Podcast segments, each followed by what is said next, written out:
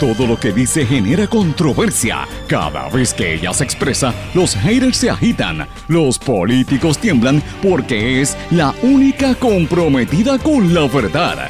Periodista, bloguera, relacionista licenciada, analista de la noticia, escritora y le dicen la provocadora en las redes sociales. Y ahora comienza en blanco y negro con Sandra Rodríguez Coto.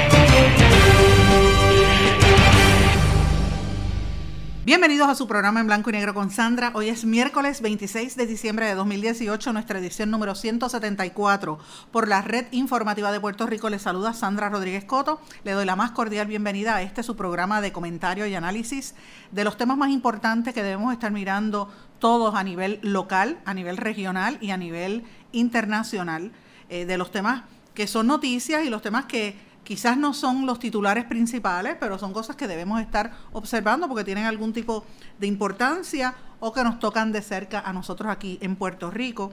Eh, obviamente trato siempre de presentarlo desde una óptica distinta, es mi óptica particular, soy mujer, soy jefa de familia, soy mamá, tengo unas experiencias de vida distintas a las que tiene la inmensa mayoría de los hombres que están en la radio en este país, que como ustedes saben, la inmensa mayoría son varones, así que trato de tener una perspectiva distinta y usted puede ser que no esté de acuerdo con lo que yo planteo, yo se lo respeto, yo agradezco con, de verdad, de corazón, la sintonía.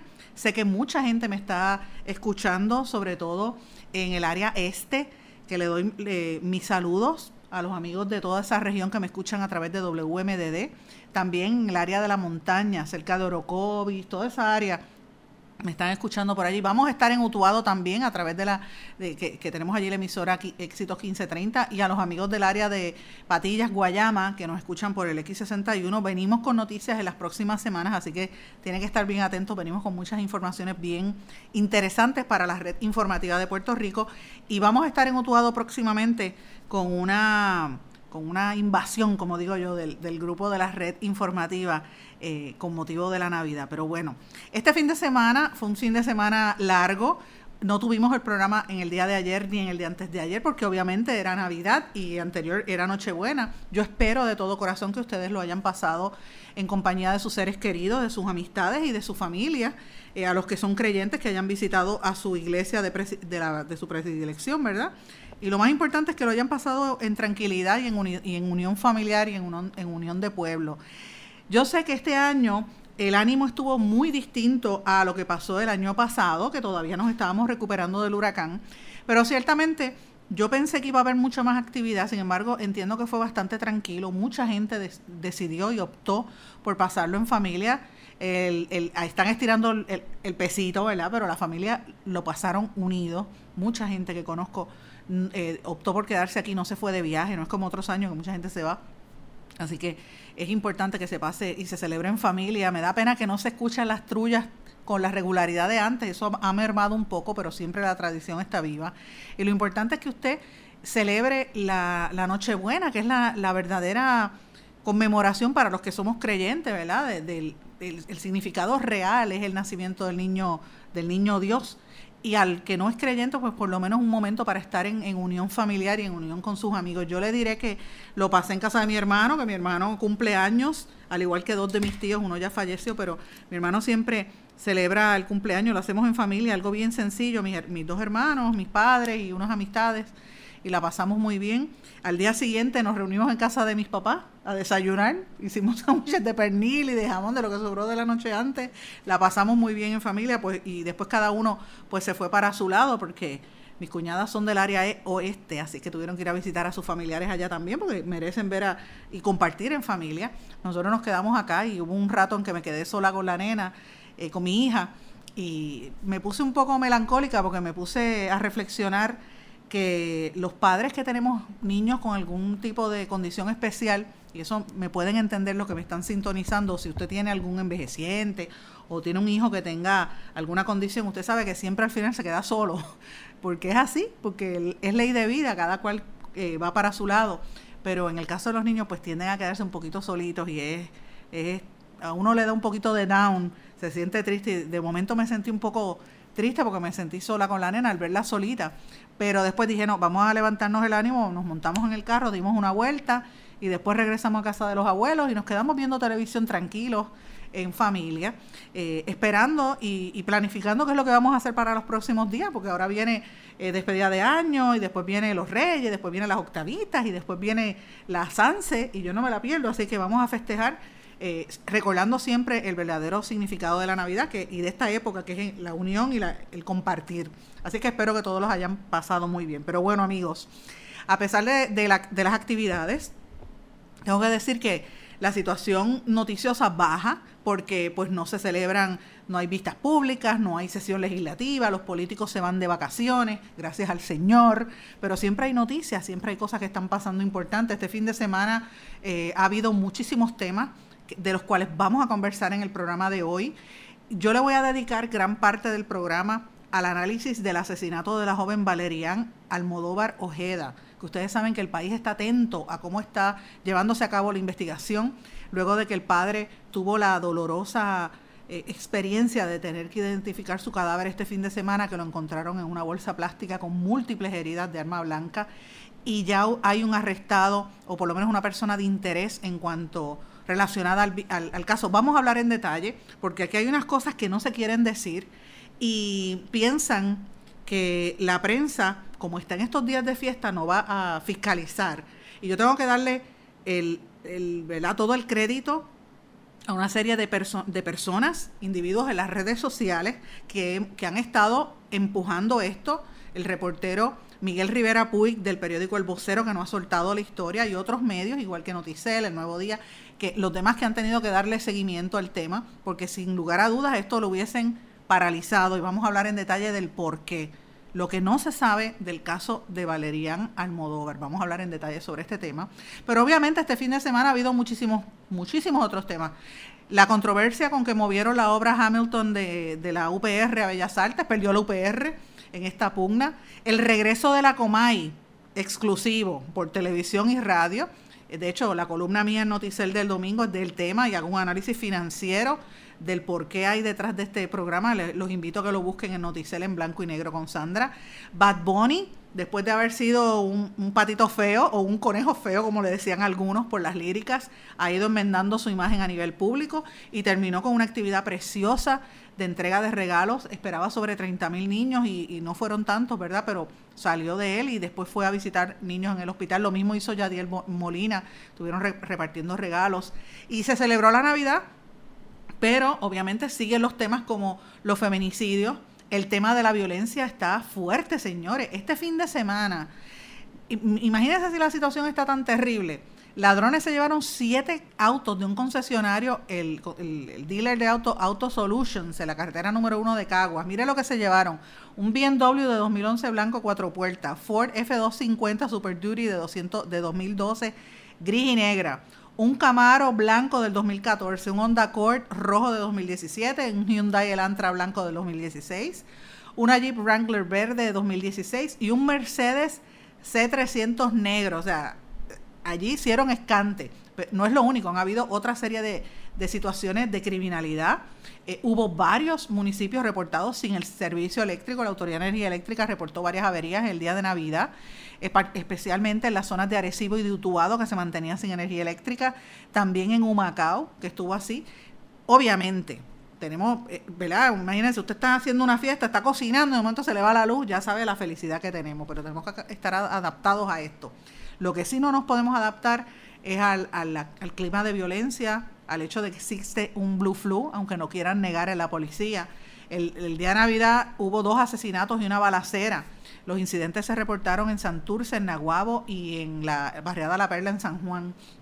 Eh, según la policía, desde tempranas horas de la mañana hubo balacera, encontraron otro carro en Naguabo, o sea, robaron una, una ATH, o sea, la situación está terrible a nivel de violencia y a nivel de, de, la situación de la, ¿verdad? De cómo está la, la, calle, cómo está la calle, pero sin embargo, si usted miraba los medios de comunicación, toda la controversia era el tema de Hamilton y el tema de la obra de Hamilton, que, que si se protestaron los empleados de la, de la, del sindicato de empleados de la Universidad de Puerto Rico, que si, que si metieron las patas, que si cometieron un error, que si le han hecho daño a la UPR, que si el gobernador era el que sabía esto, porque el gobernador fue quien instó que se movieran. Después trascendió que el amigo eh, Agustín Rosario, el productor, ustedes saben Agustín Rosario, un productor de muchísimos años, ya tenía unas fechas pagadas incluso y con contrato firmado con el Centro de Bellas Artes y de momento, como dieron esa orden para mover a, la obra Hamilton a Bellas Artes, pues coincide con las fechas y él pues está dando a entender que va a venir un, un potencial litigio por ahí. Así que vamos a ver qué, qué, está pasando. Lo cierto es que hay mucha gente, sobre todo en los comentarios en las redes sociales y en algunos medios, que están atacando al dramaturgo Luis Manuel Miranda. Le dicen eh, necio, le dicen explotador y esclavista porque él favoreció la ley promesa. Obviamente yo eh, estoy consciente de que él y su padre eh, favorecieron la ley promesa pensando que era una alternativa para la crisis económica y pensando que iba a haber una inyección de capital para Puerto Rico, que se iba a promover el desarrollo económico y al final la ley que se aprobó bajo Obama no fue así.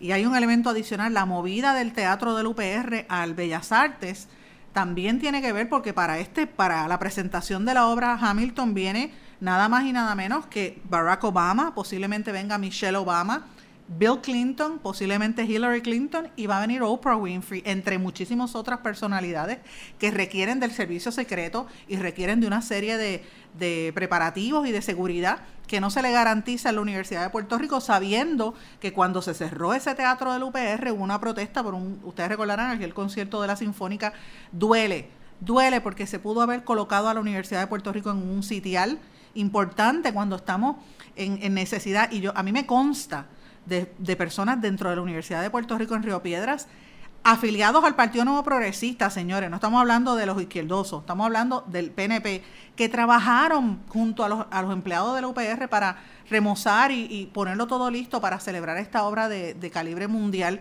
y no se logró. Así que esto es una, es una pérdida para la Universidad de Puerto Rico, pero vamos a hablar de eso a mi regreso una vez de que regresemos de esta pausa. Vamos a la pausa. No se retiren, el análisis y la controversia continúa en breve, en blanco y negro, con Sandra Rodríguez Coto.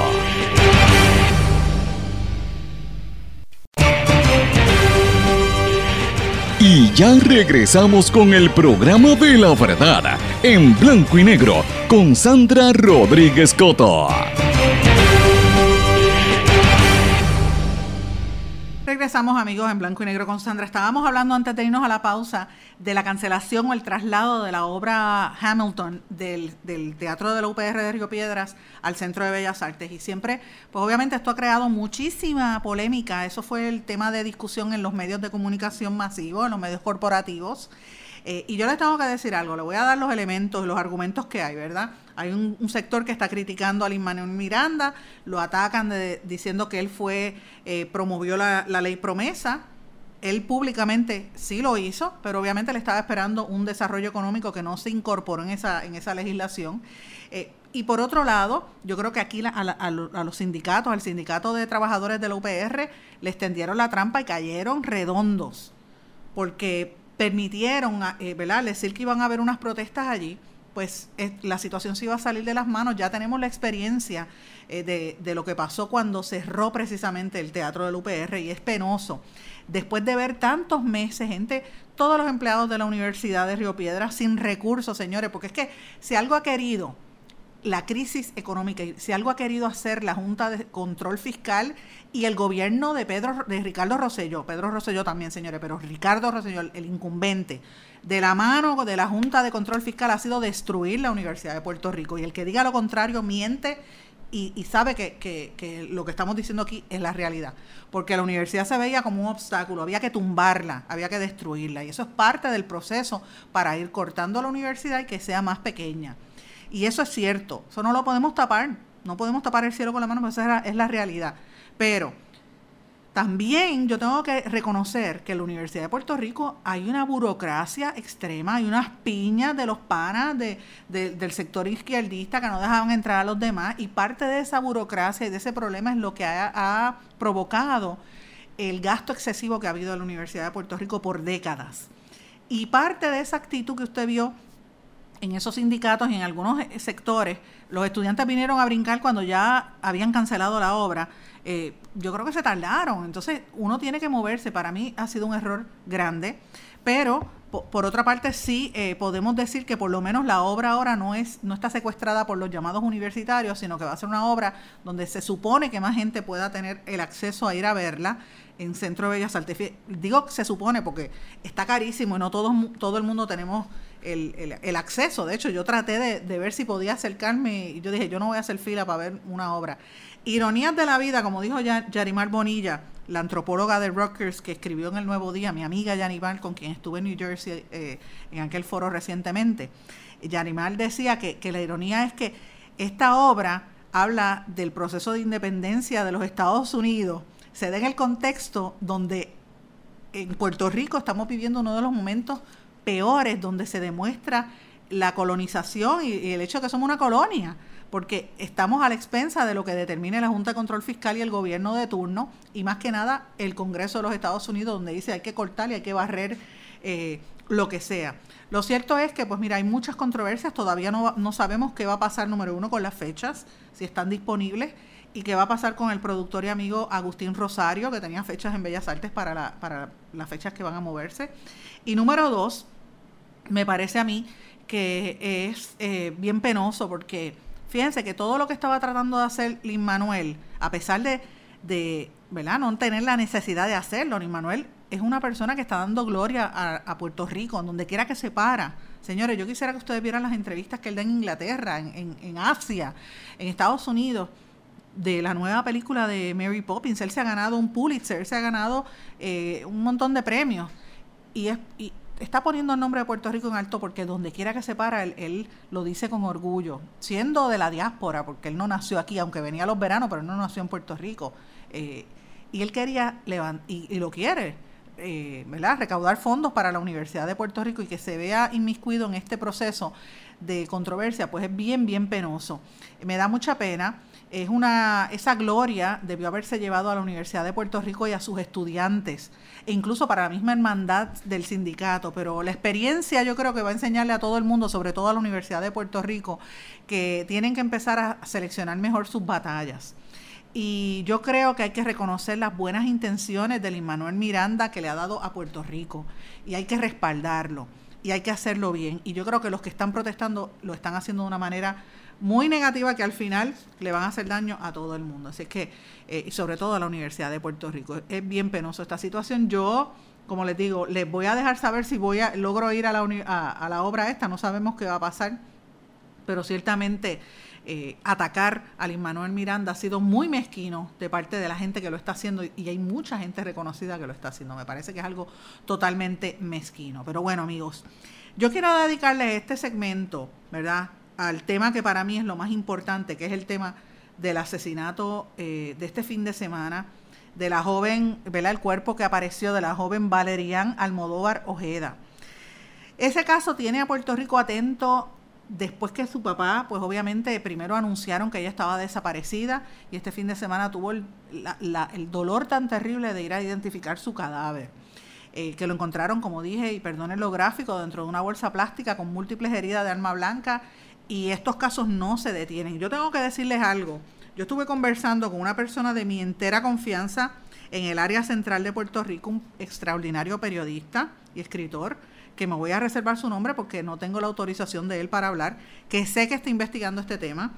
Sé también que el compañero eh, del periódico El Vocero, Miguel Rivera Puig, le ha estado dando muy duro a este tema y algunos compañeros en televisión también. El caso de, de Valerian es, como ustedes saben, las muñecas rusas, le llaman las matrushkas, las muñecas que son y ustedes la ven en los muñequitos, que es una muñeca y usted le da la vuelta, son hechas casi siempre en una especie de madera tallada y se pintan de colores bien bonitos. Y usted abre una muñeca y dentro hay una muñeca más pequeña. Y abre otra muñeca y dentro hay una más pequeña. Y así hasta que sale la muñequita más chiquitita. Es como si estuviese pelando. Una, una metáfora también es como pelando una cebolla, de lo complejo que es. Tiene, tiene muchas capas, tiene muchos layers, como se le dice en inglés. Este caso de Valerian es exactamente eso lo que estamos viendo. Es una situación bien compleja, es una historia que se tiene que mirar desde muchos ángulos que, no se han estado mirando. Hasta ahora el único sospechoso es el, el Manwe 1, el grafitero, eh, se llama Juan Luis Cornier. Ustedes saben que él dio una entrevista por televisión al Canal 4, Guapa Televisión, en medio de una orden de arresto que había en su contra relacionado a un caso de violencia de género anterior. Y él dijo, mire, yo no tengo, no tengo absolutamente nada que ver con el caso de Valerian, me están culpando a mí. Pero sí le dijo que, que, la, que Valerian, él era amigo de Valerian y Valerian le había dicho que ella temía por su vida eh, y que su novio la seguía a todos lados. Un testigo afirmó que vio cuando Valerian dejó su guagua en la casa del artista eh, Juan Luis eh, Corniel del Manuel, el, grafitero, pero que no escuchó nada y dijo, mira, si, si matan a alguien allí, uno por lo menos debió haberlo escuchado, pero yo no oí nada. Eh, y él, él, me dio pon, dice, dice la persona. Las redes sociales han estado todos estos días dándole muy duro, sobre todo al doctor Osvaldo Antonetti. De hecho, varias publicaciones, ustedes pueden ver los posts, yo los voy a compartir en mis redes sociales, pero pueden buscarlo, sobre todo un artículo que publicó muy bien Noticel, donde hablaba de, de cómo el doctor, sabiendo que, que, su novia estaba desaparecida y él estaba en las redes sociales como si nada. Eso mm, a tomates no huelen. Eso es bien extraño. Eh, a él, el doctor le preguntaron, eh, una amiga de él específicamente, le dijo, oye, pero ven acá. ¿Cómo que tú estás tan tranquilo hablando aquí en las redes sociales cuando tu novia está desaparecida y no dices ni siquiera, das la idea de que quieres ayudar en la búsqueda? Y de momento el doctor, pum, cogió, le canceló, la, la bloqueó a esa amiga. Así que miren, miren las situaciones. Arrestaron al grafitero por un caso anterior, lo metieron preso y le pusieron una fianza que si no me equivoco, según los documentos en mi poder, eran de cerca de 80 mil dólares para que no salga de la cárcel. Miren, miren esto, señores. Así que es una situación bastante compleja lo que se está viendo allí, pero ante la presión pública, de hecho yo me uní a los reclamos porque es un, crimen que a todas luces aparenta ser otro feminicidio más y, le, y empecé a, cuestionar, al igual que muchas otras personas en las redes sociales, qué es lo que está pasando, que no investigan al, al, alegado novio y por qué solamente a uno que, que él dice que no tuvo nada que ver. ¿Será porque es una persona de clase pobre versus un rico o una persona con acceso al poder? Y porque es que miren cómo miren cómo es la justicia. Si usted es rico y blanco, riquito y de chavo, tiene tiene eh, mucha mejor posibilidad de salir bien. Eh, finalmente la policía confirmó que lo entrevistaron, pero no ha dicho si él es sospechoso, por lo menos hasta este momento. Eh, hay vecinos que dicen que el grafitero no tiene ningún tipo de relación, aunque encontraron huellas en, su, la guagua.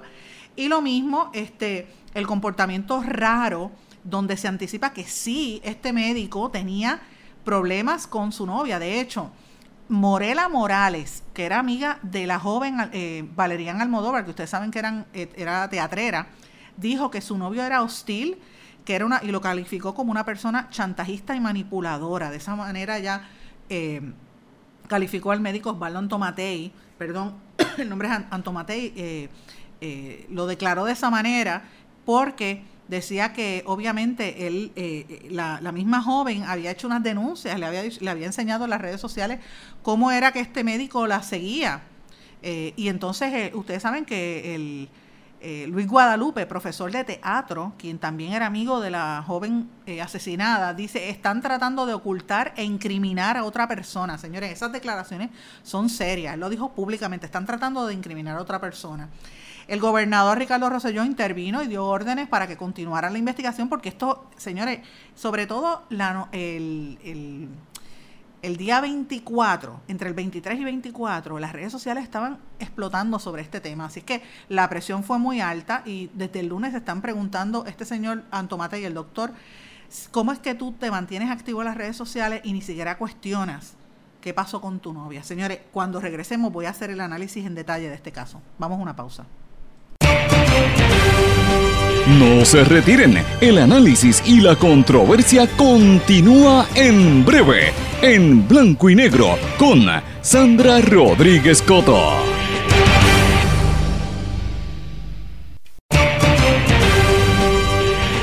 Y ya regresamos con el programa de la verdad, en blanco y negro, con Sandra Rodríguez Coto.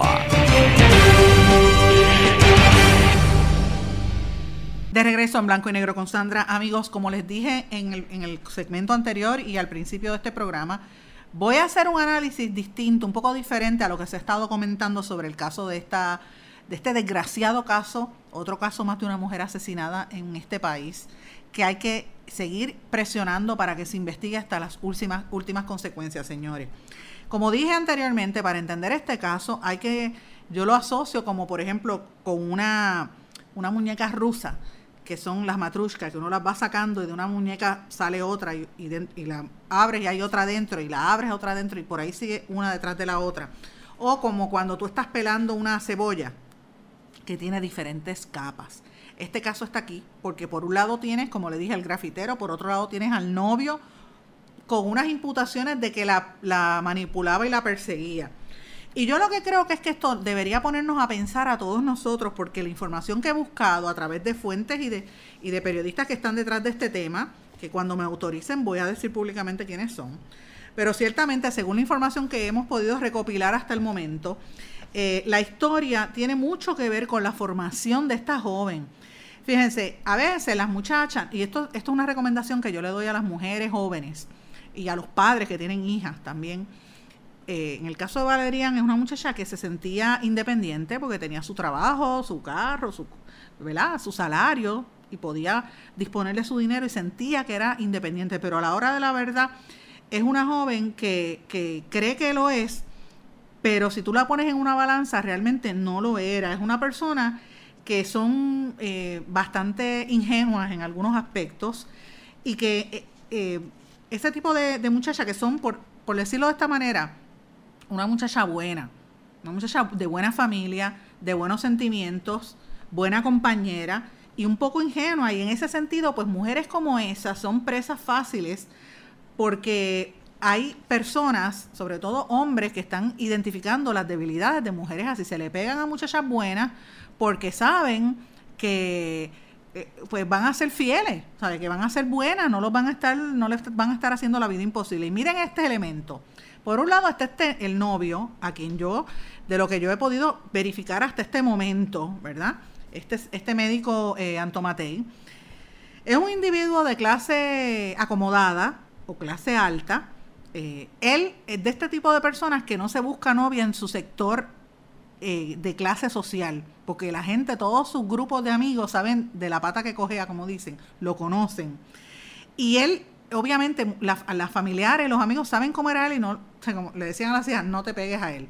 Él busca fuera de su entorno social, enamora a esta muchacha, empiezan a salir, una muchacha que, que, yo creo que a veces hasta un poquito sanana en el sentido de que se enamora, se deslumbra por una persona que tiene, eh, que tiene acceso, que tiene dinero, que tiene capital, y ella acepta, a veces por ignorancia, malos tratos o, con, una relación de control, de dominio, de mani ¿Por qué? ¿Por qué le pasa esto? Porque son fáciles de manipular. Eh, y esto, pues miren, es un, esto nos debería servir de ejemplo a, a, nosotras las mujeres de no caer en ese, en ese error. Y si tenemos hijas o sobrinas o conocemos muchachas jóvenes, a que abran los ojos, que no sean eh, ingenuas. Yo sé que también hay una percepción pública en Puerto Rico de que las muchachas y las adolescentes están salvajes en la calle, lo están, hay, hay algunas así, mucho más fuertes que los jóvenes. Este, lo veo en las adolescentes cuando van a esos paris electrónicos, uno, diría, Dios mío, pero ¿qué es esto? Pero todavía hay muchachas buenas, sobre todo cuando vienen de, del interior de la isla o de pueblos diferentes, ¿verdad? De, fuera del área metropolitana. Eh, y esta familia de Antomatei, de la familia del, del, novio de ella, es una familia muy respetada en la clase médica y muy reconocida. Eh, y obviamente, ella, eh, ¿cómo le digo? Ella aceptó, por lo que yo puedo corroborar, estoy tratando de ser cuidadosa con lo que estoy expresando aquí. Ella se dejó, estaba enamorada, se dejó, se dejó manipular, tengo que ser cuidadosa, desde el punto de vista emocional ella había dejado en dos ocasiones a este novio, dos veces lo, se habían dejado, pero ella volvía porque él sabía cómo, qué, botones tocarle, como dicen, para, para manipularla y atraerla nuevamente. Y hay una serie de cosas que no han, de unas declaraciones que todavía no han salido a nivel público, algunas declaraciones de amigas de la joven, algunas declaraciones de familiares de la joven, y hay muchas cosas que no han salido con evidencia de unos alegados patrones de maltrato emocional de parte de este novio, eh, del cual ella fue objeto. Eh, debo decir que ella en su, en su situación cometió un, pequeño error en el sentido de que al sentirse manipulada o presionada por su novio, empieza a hacer amistad y a, y a establecer esta amistad con el otro joven, con el grafitero. Busca ayuda ella es de esas muchachas que dice, mira, yo necesito hablar con alguien, necesito desahogarme. Se desahoga con el amigo grafitero. Eh, aparentemente, quizás tuvieron algún tipo de, amistad más cercana. Eh, ella se sentía cómoda de contarle la situación con, la que estaba pasando con su novio. Lo, lo, y mira la situación como estaba. Estaba ella con un novio y ella con un amigo confidente con quién le comentaba. Y fíjese de esto, cuando digo amigo confidente, es una situación, eh, ¿verdad? Yo estoy hablando de manera de amistad, no estoy hablando de entera de temas sexuales, estoy hablando de, amistad. ¿Quién cometió los actos? Todavía yo creo que es muy, muy temprano, esto es lo que tiene que revelar la investigación. Pero entonces, ¿por qué estas cosas no trascienden? Ahora le voy a explicar por qué. El problema de este caso es que se complica, hay tres jurisdicciones metidas en este caso. La muchacha desapareció en Mayagüez, el cuerpo fue hallado en adjuntas.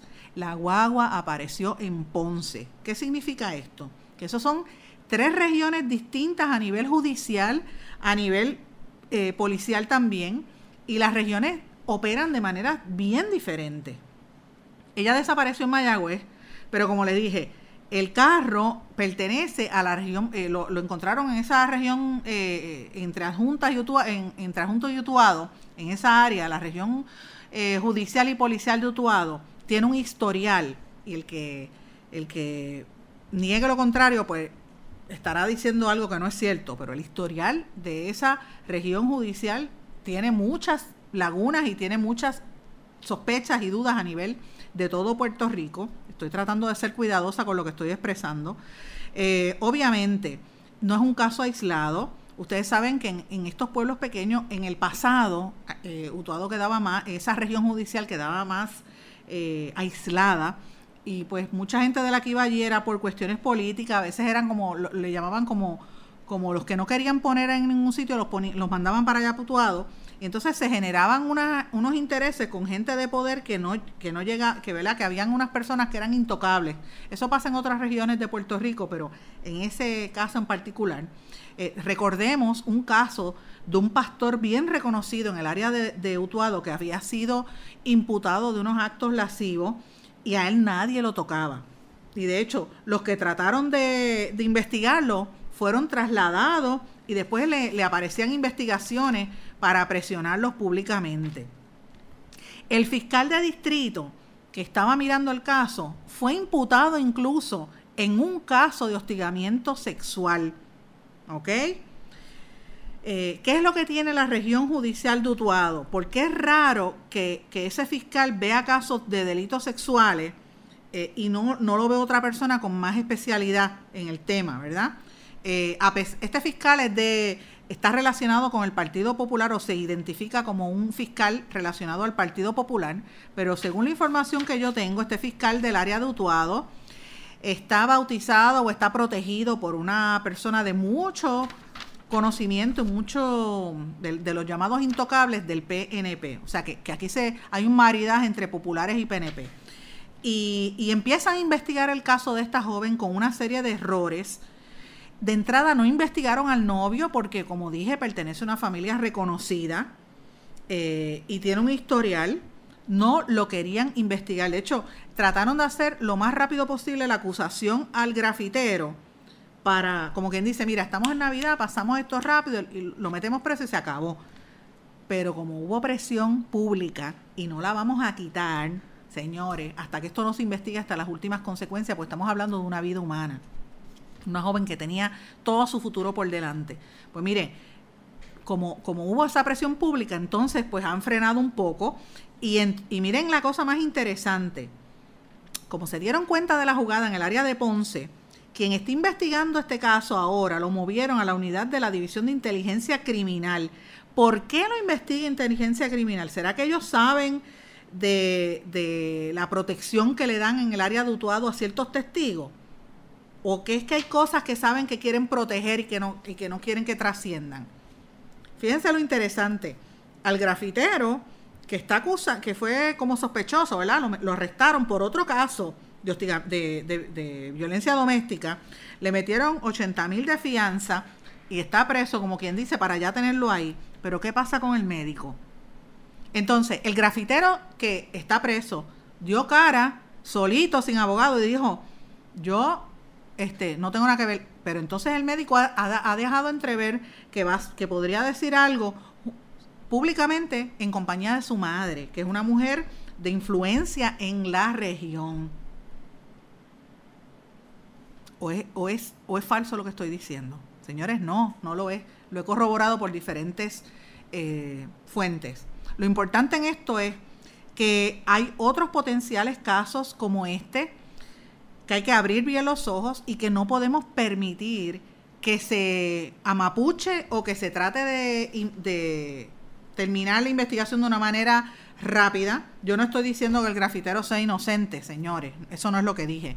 Yo lo que estoy diciendo es que se tiene que investigar hasta las últimas consecuencias, sobre todo con los cuestionamientos que ha habido aquí. Y si tiene dinero y es rico, se tiene que tratar igual que al que no lo tiene y que es pobre, aunque tenga historial delictivo en el pasado porque a la, a la hora de la verdad se supone que todos sean iguales. No es una justicia para unos sí y para otros no, porque aquí se trata de una vida humana, de una mujer que asesinaron vilmente, una mujer joven con un futuro brillante, una muchacha buena, de buena familia, y esa familia está sufriendo. Y no vamos a permitir que esto suceda. Vamos a una pausa y regresamos enseguida. No se retiren, el análisis y la controversia continúa en breve, en blanco y negro, con Sandra Rodríguez Coto.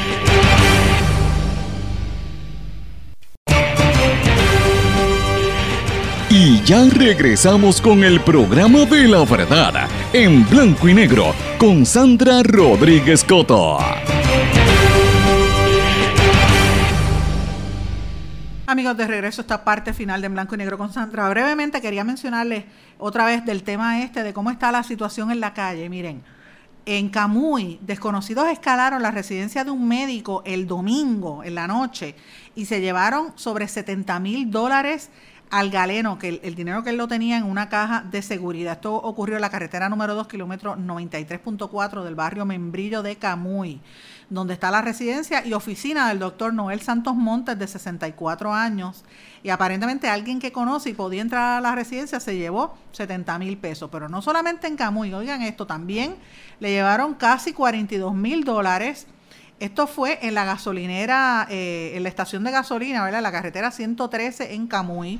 Eh, intersección con la carretera 119, barrio Piedra Gorda, sector Plazuela de Camuy. Eh, la víctima identificada como Josué Saavedra, de 35 años, dijo a las autoridades que, que, estaba en la estación de gasolina cuando fue sorprendido por un sujeto que lo agredió en la barbilla con un objeto y se llevó toda esa cantidad de dinero, señores. Esto es, es terrible. Hay que tener cuidado, eh, seguros en las casas, porque de verdad que esto, esto está manga por hombro, señores. Pero noticias buenas, regresa el festival navideño de la isla menos Morovis. Esto va a ser el 29 de diciembre, va a haber unas actividades culturales allí. Y en Caguas también, esta, esta semana, el viernes, continúa la serie de eventos que ellos le llaman al fresco en, la, en la, el Paseo de las Artes de Caguas, que lo hacen cada, el último viernes de cada mes. Y va a haber actividades, bebidas, refrigerios al aire libre para que la gente pues la pase bien y disfrute, ¿verdad? Y por lo menos pues desahogue un poco el estrés de, de la situación eh, de criminal y económica de Puerto Rico, por lo menos viendo cultura y, cogiendo aire. Pero bueno, amigos, quiero pasar brevemente a noticias, para darle un vistazo de las noticias internacionales, porque están pasando muchas cosas importantes. Este fin de semana aumentaron, ustedes saben que hubo un, tsunami y aumentaron los muertos por el tsunami en Indonesia. Los ojos del mundo están puestos allí ahora mismo. Ese tsunami fue provocado por un volcán y dejó, eh, por lo menos iban casi 500 muertos y más de 1.400 heridos. Eh, la lluvia incesante ha hecho que las labores sean cada día más difíciles. La gente dice que hubo dos olas después del, volcán Anak Krakatoa. Eh, no provocó ningún terremoto, el, volcán empezó a, a, tener las erupciones, pero debajo del agua dice que eso provocó los tsunamis, vinieron dos olas, eh, y ahora mismo hay más de 11.000 personas desplazadas, 671 viviendas destruidas, 69 hoteles con daños severos y 420 embarcaciones dañadas o destruidas. Es terrible porque es que eh, aparentemente esto fue debajo del, mar. Entonces salen estas noticias y uno empieza a mirar en los... Hay una programas, unas aplicaciones de los teléfonos celulares que te empieza a decir cuando la tierra tiembla.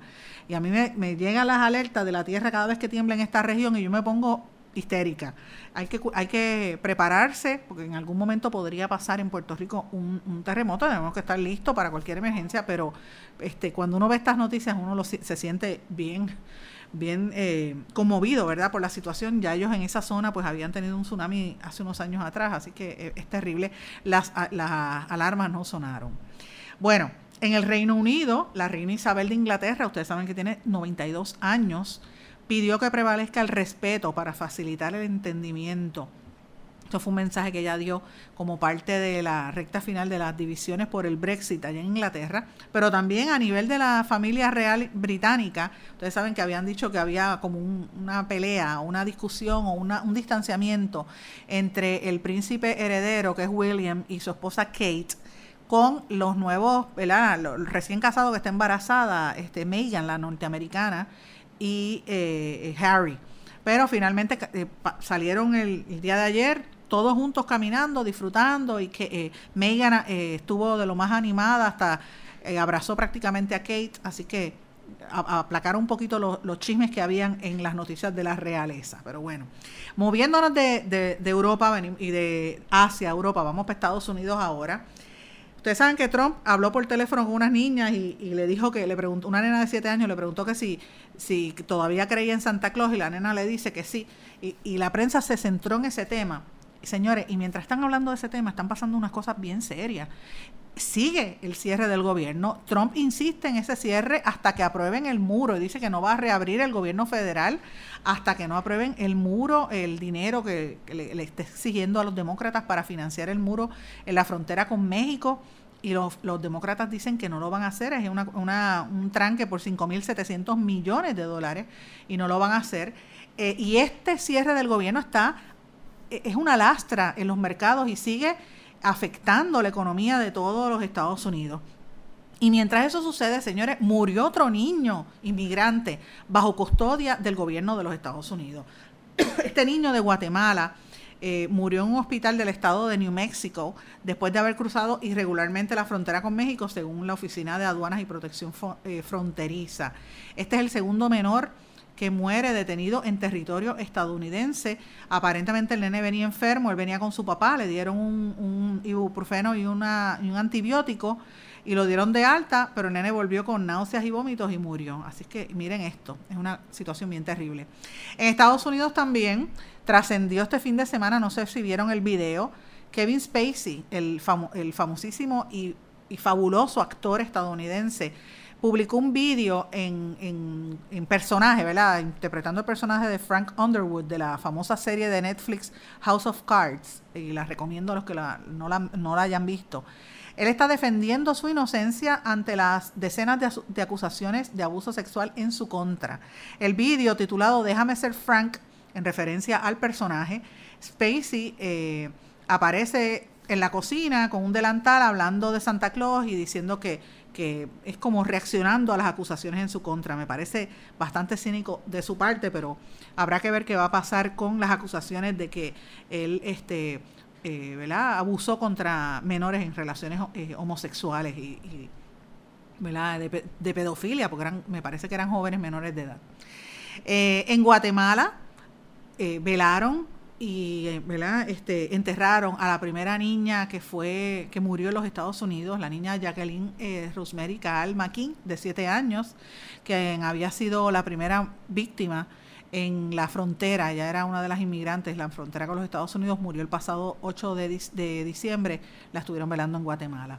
En Nicaragua, la Comisión de Interamericana de los Derechos Humanos eh, pidieron, el secretario de esa, de esa organización, Paula Brau, pidió recordar a los 325 fallecidos y 400 detenidos, además de miles de exiliados que han dejado las manifestaciones contra el gobierno del presidente nicaragüense Daniel Ortega.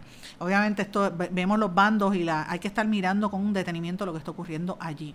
También en Ecuador, otro volcán, el, volcán Reventador, emitió una serie de columnas de gas de más de 500 metros, estaba botando humo y, y prevén que podría haber una erupción en esa zona.